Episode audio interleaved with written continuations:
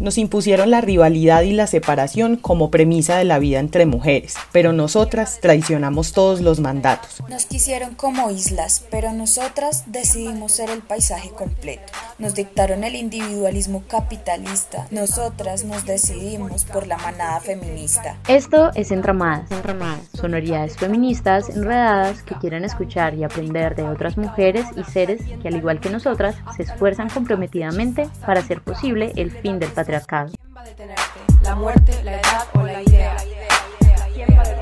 De tanto que siente eufórica, antes que histérica, histórica, de tanto encanto, pictórica, de tan gustosa, rica, tan quimérica, fabrica hormona, calienta. Este es un proyecto del Bloque Feminista de Manizales, un espacio sororo de organización, movilización y acción política que reconoce, acoge y teje diversas expresiones y juntanzas feministas a nivel individual y colectivo, sin pretender unificarlas ni representarlas. Bienvenidos a este episodio. Mi nombre es Jessica y en compañía de Susana presentaremos esta primera conversación. Inspiradas en toda la movida que se genera cada año con el 28S, el Día de Acción Global por el Aborto Legal y Seguro, quisimos iniciar nuestro proyecto de podcast con el tema de las maternidades en clave feminista. Sobre este tema tendremos dos episodios. Hoy nuestra invitada es Lady, escritora, fotógrafa, mochilera, militante de la colectiva Mala Hierba y mamá. Susana, le doy paso a tu palabra para comenzar. Hola Jessy, hola a todas las personas que nos escuchan en este primer episodio de Entra Más. De verdad que es un gusto que todas y todos y todes nos acompañen en este espacio feminista. Y hoy, bueno, nuestra invitada es Lady, como dijo Jessy. Quisiéramos saber un poco quién es Lady. Hola a todas las personas que me escuchan. Soy Lady, soy mujer, madre, viajera, soy artesana de la tierra, feminista y soy activista por la infancia. Lady, quisiéramos saber si en tu opinión la maternidad contribuye en la transformación de nuestra sociedad actual y si, si lo crees así, ¿cuál sería ese potencial transformador? La labor de maternar sin duda contribuye en la transformación de la sociedad. Maternar es un acto revolucionario, maternar con conciencia, conciencia de cómo mis procesos individuales de mujer se entrelazan con los procesos de mi hijo, de mi hija, y a su vez podemos fortalecernos entre ambos o entre ambas. Unificar estos procesos cuando sea necesario y separarlos también. Históricamente, las mujeres hemos sido encargadas de las labores del cuidado las labores del hogar y de la crianza. Mayormente han sido ejercidas por mujeres. Las mujeres son las que crían los niños y niñas del presente. Es una labor de suma importancia porque a través de la crianza podemos romper todas las estructuras de pensamiento que no nos satisfacen, que no nos generan bienestar, y que han sido adquiridas en nuestras experiencias personales, o sea que no tienen nada que ver con nuestros hijos o nuestras hijas.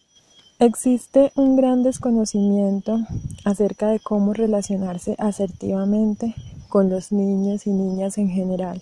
La forma de criar que se ha usado tradicionalmente es pone al cuidador o la cuidadora en una figura de autoridad y esta figura de autoridad está muy relacionada con el miedo. Cuando se cría a través del miedo, se usa unas formas de violencia y estas son muy claras en la crianza tradicional, ya que se manipula a los niños, se usan premios y castigos, se gritan, les dan palmadas, nalgadas, les ponen etiquetas en su personalidad cuando no cumplen las expectativas del adulto, de la adulta, que eres hiperactivo, hiperactiva, eres grosero, llorón, llorona, miedoso, desobediente, caprichoso, berrinchoso y muchas etiquetas más que todos y todas hemos escuchado o incluso hemos cargado con ellas. También se ignoran las emociones de los niños y de las niñas, no se validan.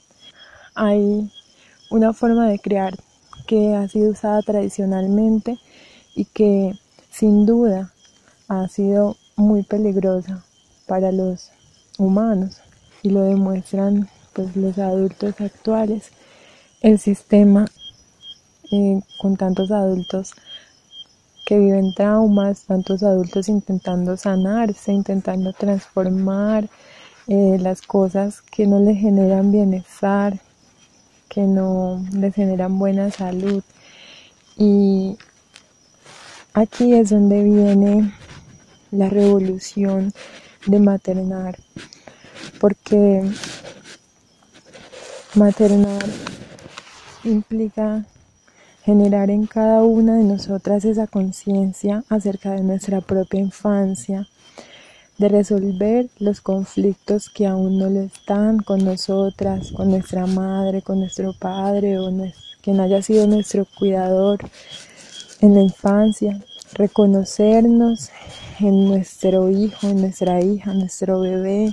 Hay una parte muy importante para resaltar acerca de este ejercicio de maternar y es que independientemente de si somos adultos y adultas con hijos o no los o no los tenemos aún o no los queremos tener estamos constantemente rodeados de niños y niñas porque tenemos nuestro primita, nuestra primita, el sobrino, los hermanitos, los hijos, las hijas de nuestras amigas. Entonces, Estamos constantemente rodeados de niños, por ende necesitamos saber cómo relacionarnos de una forma adecuada con estos seres que no tienen ninguna limitación, pero sí tienen un cerebro y una fisiología que está pasando procesos muy diferentes a los que nosotros, nosotras como adultas estamos viviendo.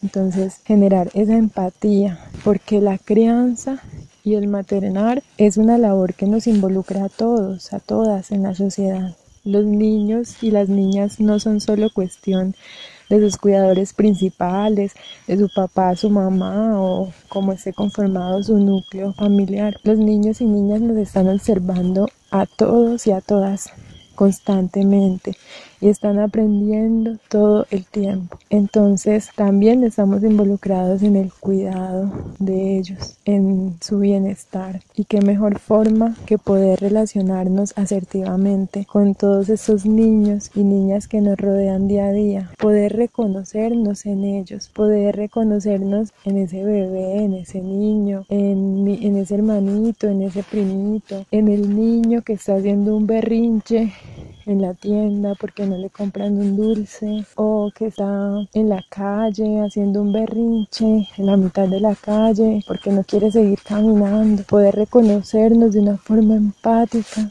en ese niño, en esa niña, en ese bebé. Como dice Ivonne Laborda, que es la mujer creadora, por así decirlo, de todo este universo, concierne la crianza consciente. Y ella tiene una frase muy linda, es ser la madre que mis hijos o mis hijas necesitan o la adulta que a mi niña interior, la niña que alguna vez fui y que sigo siendo, le hubiese gustado tener en esos procesos fisiológicos y básicos del ser humano. La revolución de maternar consiste en hacer este ejercicio, ejercer este ejercicio de maternar desde la información y el conocimiento, tanto científico como de los sentires personales y de la historia personal. Crear con una visión de que la adulta soy yo y de que mi hijo, mi hija, mi bebé no es un adulto pequeño. Para eso es necesario conocer sobre sus procesos de crecimiento cerebrales. Esos también impactan obviamente en todos sus procesos físicos, así como cuando le están saliendo los dientes y a veces les da diarrea o les da una gripa y buscamos ayuda en el doctor, en la enfermera, en las abuelas, buscamos una solución de qué está pasando porque mi hijo, mi hija, mi bebé tiene este síntoma. Así también debemos y estamos en la tarea como cuidadores de, esos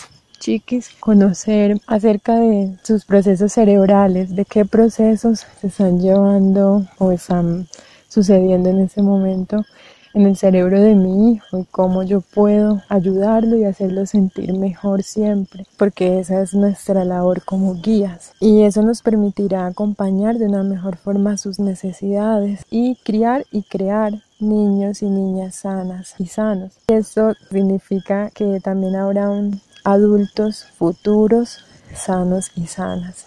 Esta es una revolución grande que tenemos en nuestras manos. Nosotras mujeres como cuidadoras y por supuesto todos los hombres que también están siendo muy invitados a ejercer su labor de paternaje desde una forma consciente, involucrarse totalmente con todos esos procesos. Por otro lado, el ejercicio de maternar, eh, la doula Nadia González lo define como cuidar desde el amor, desde la capacidad de establecer vínculos afectivos, emocionales y energéticos con nuestros hijos e hijas, familia, trabajo, proyecto e incluso una misma.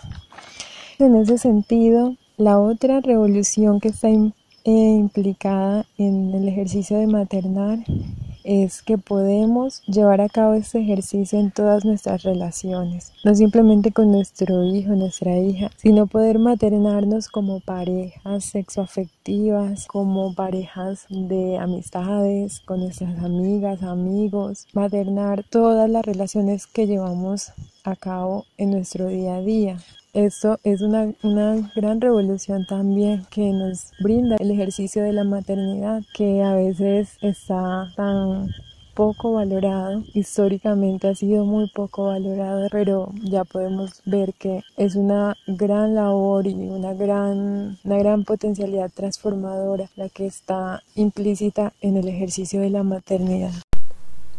Lady, hace un momento mencionabas que esta nueva visión de la crianza consciente, que debe involucrarnos a todas y a todos, es revolucionaria. Sin embargo, este mundo sigue estando lleno de señalamientos y de prejuicios hacia la maternidad.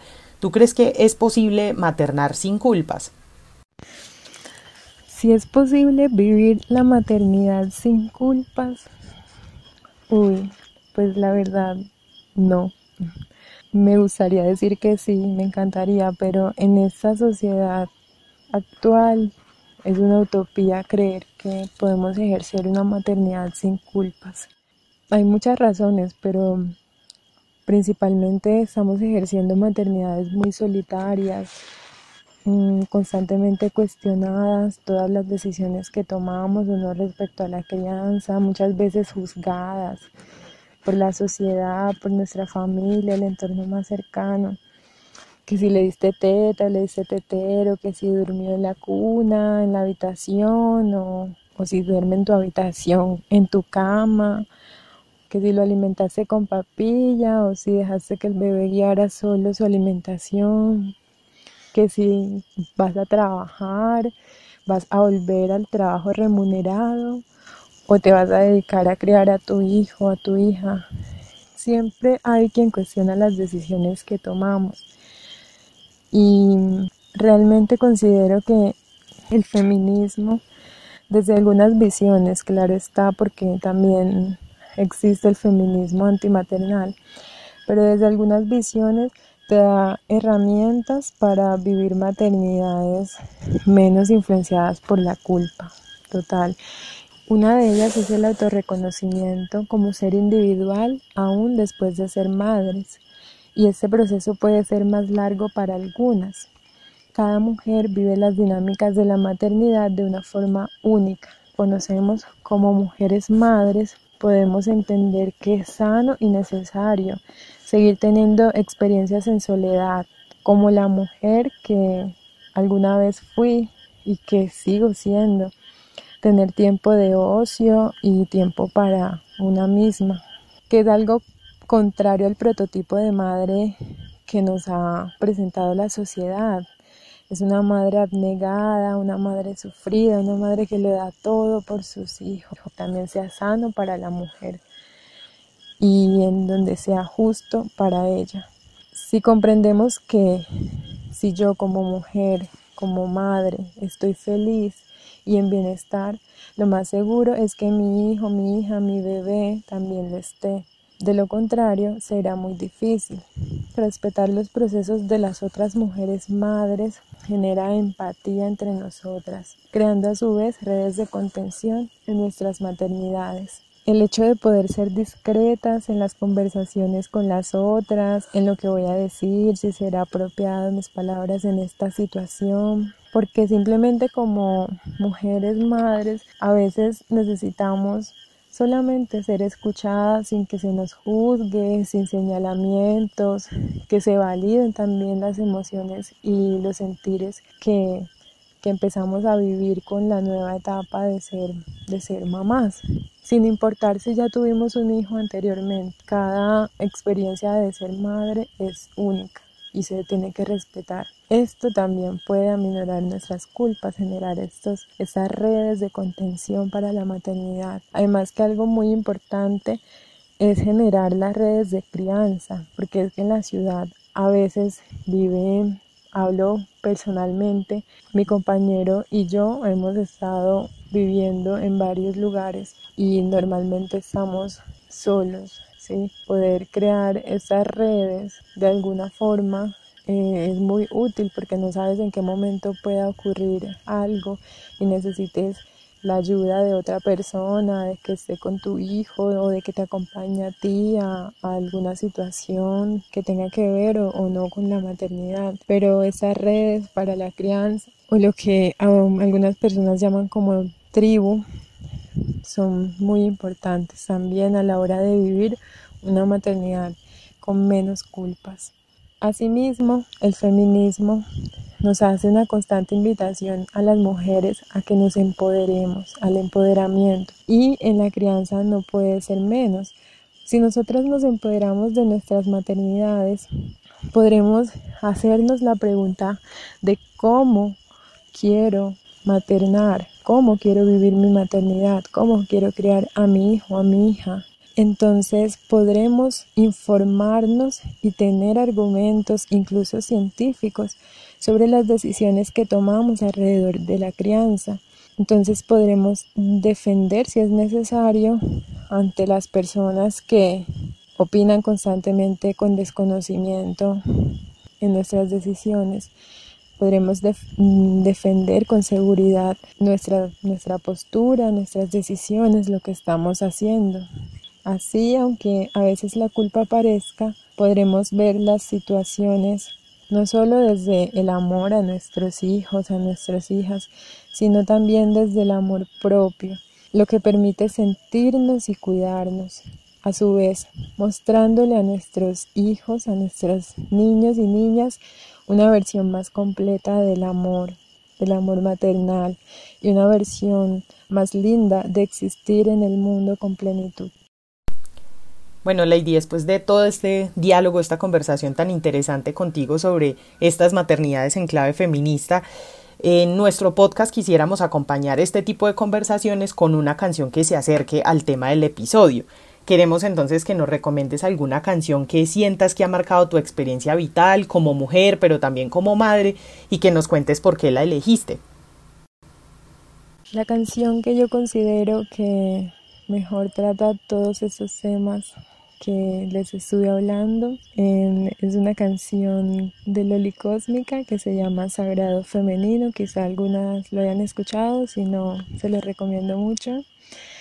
Eh, pues además de que es una canción que escucho mucho con mi hija de dos años y la cantamos y todo, es una canción que tiene un mensaje muy consciente y, muy obvio, aunque actualmente pues parece que no tanto y es referente a lo sagrado en nuestro ser mujer, en lo que gestamos y entregamos al mundo a través de nuestras manos, a través de nuestro útero, de la danza, de nuestra propia vida. Si más mujeres podemos reconocernos como la medicina que somos en la tierra, estaremos cada vez más juntas y haremos, hicimos y hacemos grandes revoluciones.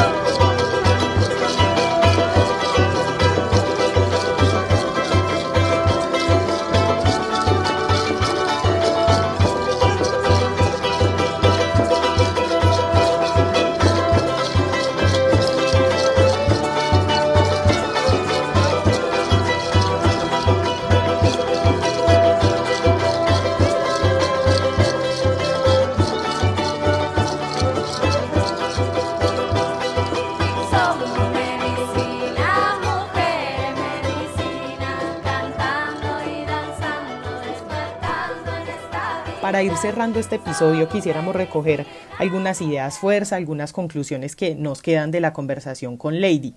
Una primera conclusión tiene que ver con que a las mujeres se nos ha asignado el rol del cuidado como si fuese propio de nuestra condición, entre comillas, femenina, pero Lady nos lanza la pregunta sobre cómo resignificar ese cuidado y no rechazarlo de entrada, cómo potenciarlo como una posibilidad política, en este caso hablando de la crianza en clave feminista, que tiene que ir más allá de esos patrones violentos y más allá del miedo basado en el autoritarismo.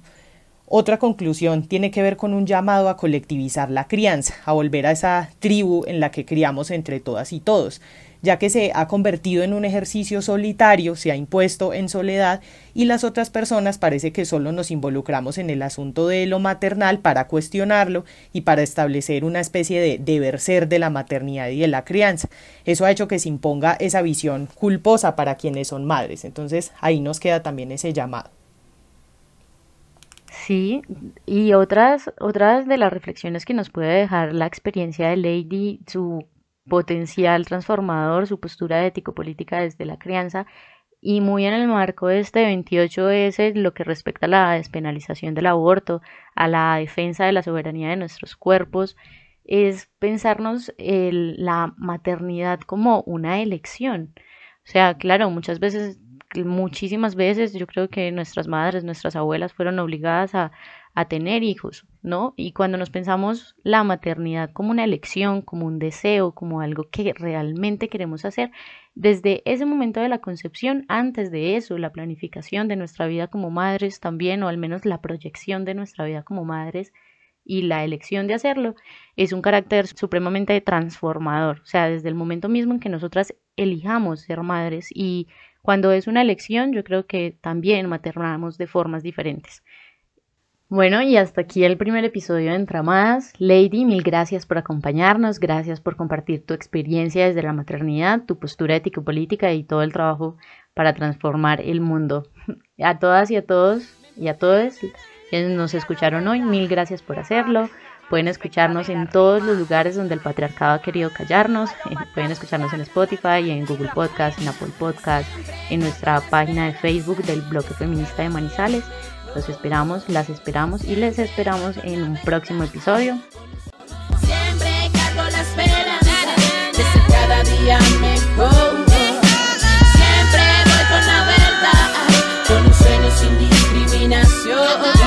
de la tierra, indígenas en resistencia, afrodescendientes mestizas defendiendo la herencia de las hermanas mayores, cantaoras, parteras, líderes, hoy rememoras la dignidad que nos habita y las muertes de miles que hoy mi voz grita. La única salida, si me lo preguntas, es